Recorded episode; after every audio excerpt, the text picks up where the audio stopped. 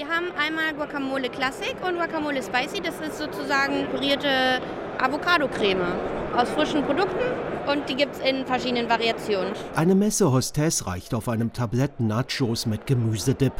Und die Fachbesucher greifen zu, schließlich macht so ein Bummel über die Fruit Logistica Appetit. Solch einen Dip gibt es diesmal auch erstmals als Mischung aus Avocado und Brokkoli, Brockomole. Drei Hallen weiter lässt sich eine weitere Neuheit probieren. Am Stand des US-Unternehmens Ekland liegen in kleinen Holzkörben Erdbeeren zum Kosten, knallig rot und blassweiß. Eine Premium-Neuentwicklung der Universität Florida, erklärt Marketingmanager José John Garcia. The flavor profile is a pineapple with a touch of vanilla. It's got a, a different flavor. It's very unique. Eine sehr einzigartige Erdbeere mit Ananasaroma und leichter Vanillenote also. Das US-Unternehmen vermarktet diese weißen Erdbeeren bereits in Großbritannien, Südafrika, Dubai. Zu den Kunden zählen auch Sternerestaurants und Cocktailbars. Jetzt soll der europäische Markt erobert werden mit diesem neuen Produkt.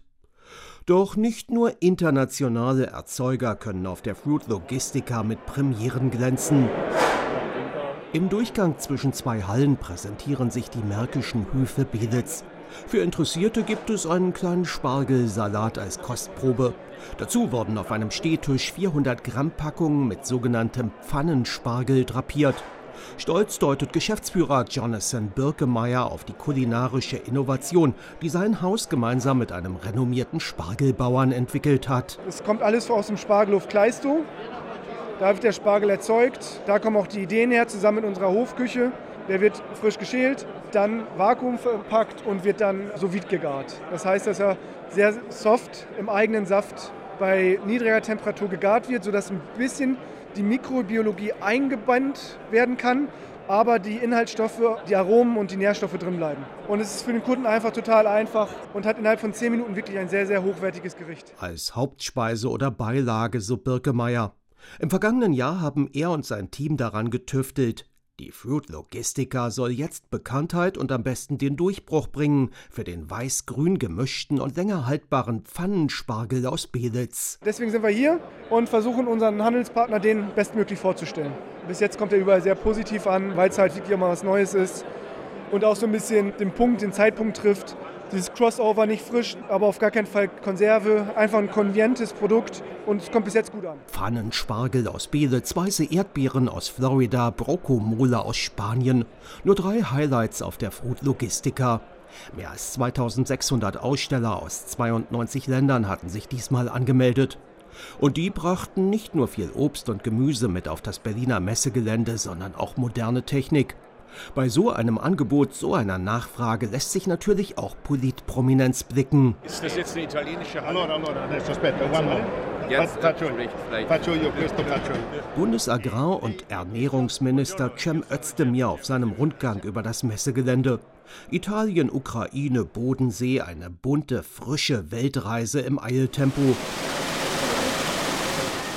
Dabei lässt er sich unter anderem auch eine Waschmaschine für Salat zeigen. 16 Stationen in gut anderthalb Stunden, Häppchen und Geschenke inklusive. Am Ende zieht der grünen Politiker eine positive Bilanz. Ich bin sehr stolz darauf als Landwirtschaftsminister, dass wir Gastgeber sein können dieser weltweit bedeutenden Messe. Ich habe beim Rundgang von vielen, vielen Ausstellern das Feedback bekommen, dass sie sich immer wieder freuen, hier ausstellen zu dürfen und eigentlich fast immer hochzufrieden nach Hause gehen mit vollen Auftragsbüchern. Das freut mich natürlich ganz besonders. Volle Auftragsbücher als Lichtblick in wahrlich schweren Zeiten. Denn auch die Obst- und Gemüseerzeuger spüren die vielen Krisen und Probleme dieser Zeit drastisch, sagt Fruit Logistiker Projektleiter Kai Mangelberger. Gerade für den Fruchthandel gibt es unglaublich viele Probleme in diesem Jahr, in dieser Zeit. Das ist zum einen natürlich der Ukraine-Krieg. Es sind die Folgen der Pandemie. Wir haben Logistikprobleme. Es gibt hohe Preissteigerungen. Auch die Fruchtbranche ist eine energieintensive Branche, wenn es an Kühlung und Lagerung geht. Da kommt viel zusammen. Das alles erleben natürlich auch Unternehmen in unserer Region im Alltag hautnah. Etwa die Märkische Erzeuger- und Vermarktungsorganisation MEV mit Sitz in Wesendal, dem ersten anerkannten Apfeldorf Deutschlands, nordöstlich von Berlin. Geschäftsführer Patrick Ruffert verweist auf Kostensteigerungen, vor allem für Personal und Energie. Es ist tatsächlich so, ne, wir haben eine Kostensituation ne, dahingehend, dass wir ja doch sehr energieintensiv arbeiten, dass wir Kühlzellen betreiben. Also ich sage mal, die Energiekosten sind bei uns. Wir haben langfristige Lieferanten gebunden, trotzdem um 50 Prozent gestiegen. Wir haben gerade Lohnerhöhungen im Oktober gehabt äh, hinsichtlich dessen, dass der Mindestlohn auf 12 Euro angehoben worden ist, sodass wir natürlich auch den vielen Erntekräften dann 12 Euro zahlen mussten, ne, was eine Kostensteigerung etwa von 20 Prozent entspricht. Das ostbrandenburgische Unternehmen beschäftigt ganzjährig 100 Mitarbeiter. Im Sommer kommen zusätzlich bis zu 300 Erntehelfer hinzu. Da gehen solche Kostensteigerungen schon kräftig ins Geld. Der Absatz der selbst angebauten Äpfel, Pflaumen, Erdbeeren, Kirschen und anderer Sorten sei in Ordnung. Das Dilemma? All die höheren Kosten lassen sich nicht eins zu eins an die Kundschaft weitergeben, beklagt Geschäftsführer Ruffert. Die Kunden, sag mal, die scheuen mehr Geld auszugeben. Ja?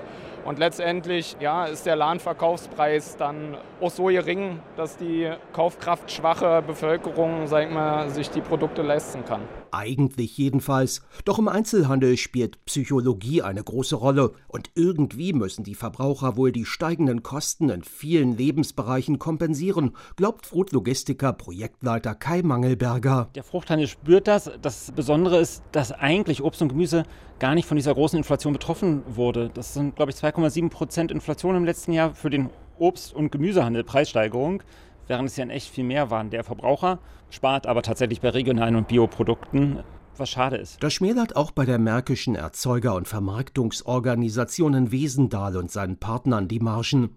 Zum Glück können Äpfel als wichtigstes Produkt gelagert werden.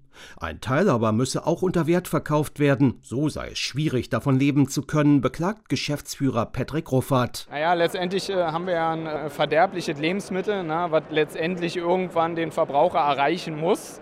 Äh, Positive ist natürlich, dass wir Kulturen haben, wo wir jedes Jahr aufs Neue quasi dann produzieren. Ne? Also wir freuen uns jetzt eigentlich schon auf die neue Ernte mit besseren Preisen, um letztendlich dann auch wieder wirtschaften zu können. Doch nicht nur die stagnierenden Absatzpreise mit gleichzeitigen Kostensteigerungen machen dem Fruchthandel zu schaffen. Die Nachwirkungen der Corona-Pandemie, der Ukraine-Krieg, gestörte Lieferketten, all das belastet die Unternehmen, sagt Christian Weselow, Geschäftsführer der Bundesvereinigung der Erzeugerorganisationen Obst und Gemüse. Den Erzeugern geht es nicht gut. Es ist tatsächlich ein wirklich schwieriges Jahr, im vergangenen Jahr auch. Wenn Sie Erzeuger sind, das ist praktisch im letzten Jahr, ist es so, dass Äpfel nicht die Preise erzielen konnten, aber die Pflückkosten sind so hoch, dass gar nicht alle Äpfel gepflückt werden konnten, weil es einfach zu teuer ist. Sie legen Geld drauf. Oder jetzt auch, sie haben hohe Energiekosten. Nehmen wir mal Glashäuser, Tomatenproduktion. Wenn Sie Tomaten produzieren wollen, das ist energieintensiv und das ist natürlich sehr teuer geworden. Und da wird man wirklich schauen. Und der Blick in die Zukunft ist da doch von Sorgen geprägt. Konkurrenten im Ausland könnten oft günstiger anbauen, so wie Selow. Er sieht die Gefahr, dass die deutsche Obst- und Gemüseproduktion zurückgefahren wird, womöglich einige Unternehmen umsatteln oder sogar aufgeben müssen. Nehmen wir Erdbeerproduktion, die produzieren dann keine Erdbeer mehr, dann wird auf der Fläche, die wird zurückgefahren und dann wird dort Weizen produziert, weil mit Weizen einfacher zu kalkulieren ist. Was also tun? Bundesagrarminister Cem Özdemir hatte kürzlich vorgeschlagen, die Mehrwertsteuer für Obst und Gemüse auf Null zu setzen.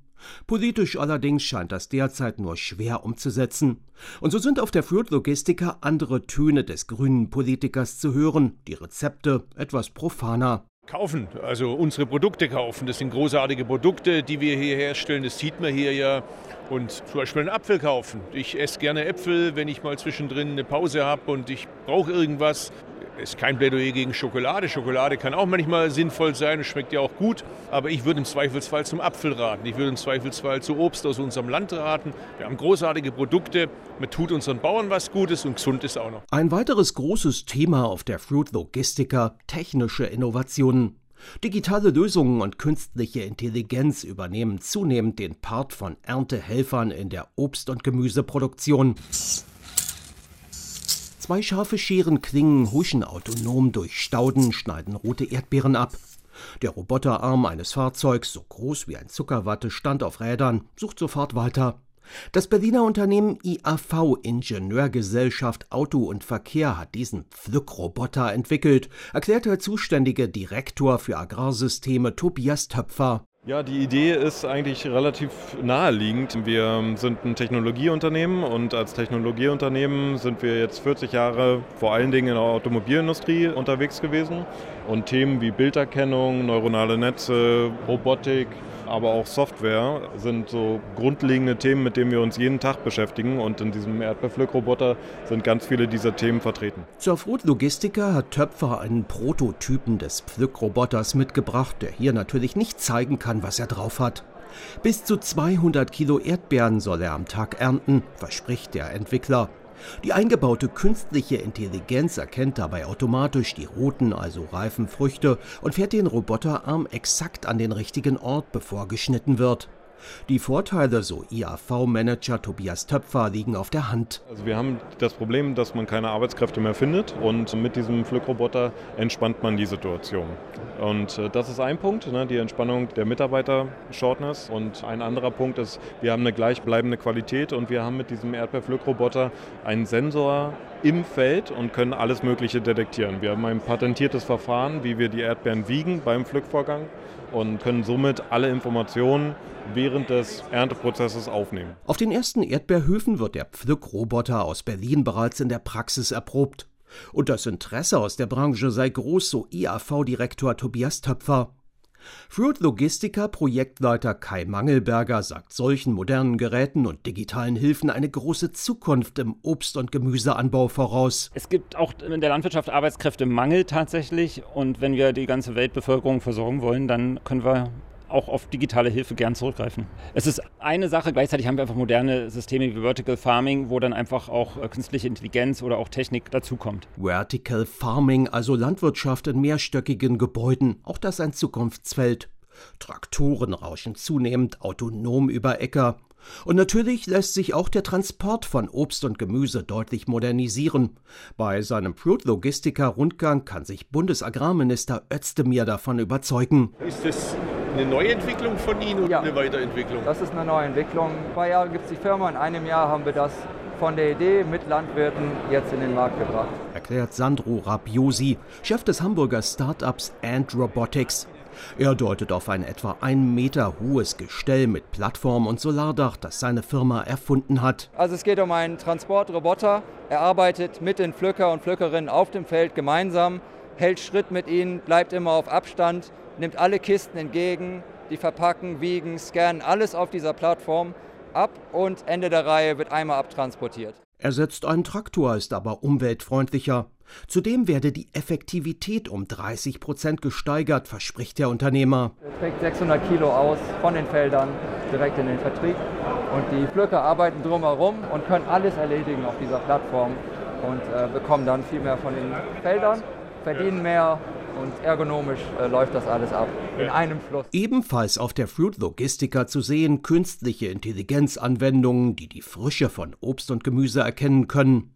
Und das ungarische Unternehmen ABC Innovation und Verkaufschef Tamas Bori haben drei Drohnen im Durchmesser von bis zu anderthalb Metern mitgebracht.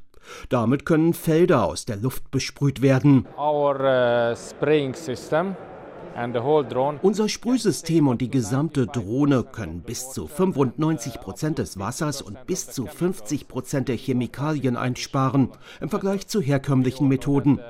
Wenn man weiß, dass laut Green Deal bis 2030 der Einsatz von Chemikalien um 50 Prozent reduziert werden soll, können wir dies bereits erfüllen. Wir möchten, dass jeder in der Landwirtschaftsbranche weiß, dass wir eine Hightech-Technologie haben, die umweltfreundlich ist. that we have a technology which is high tech,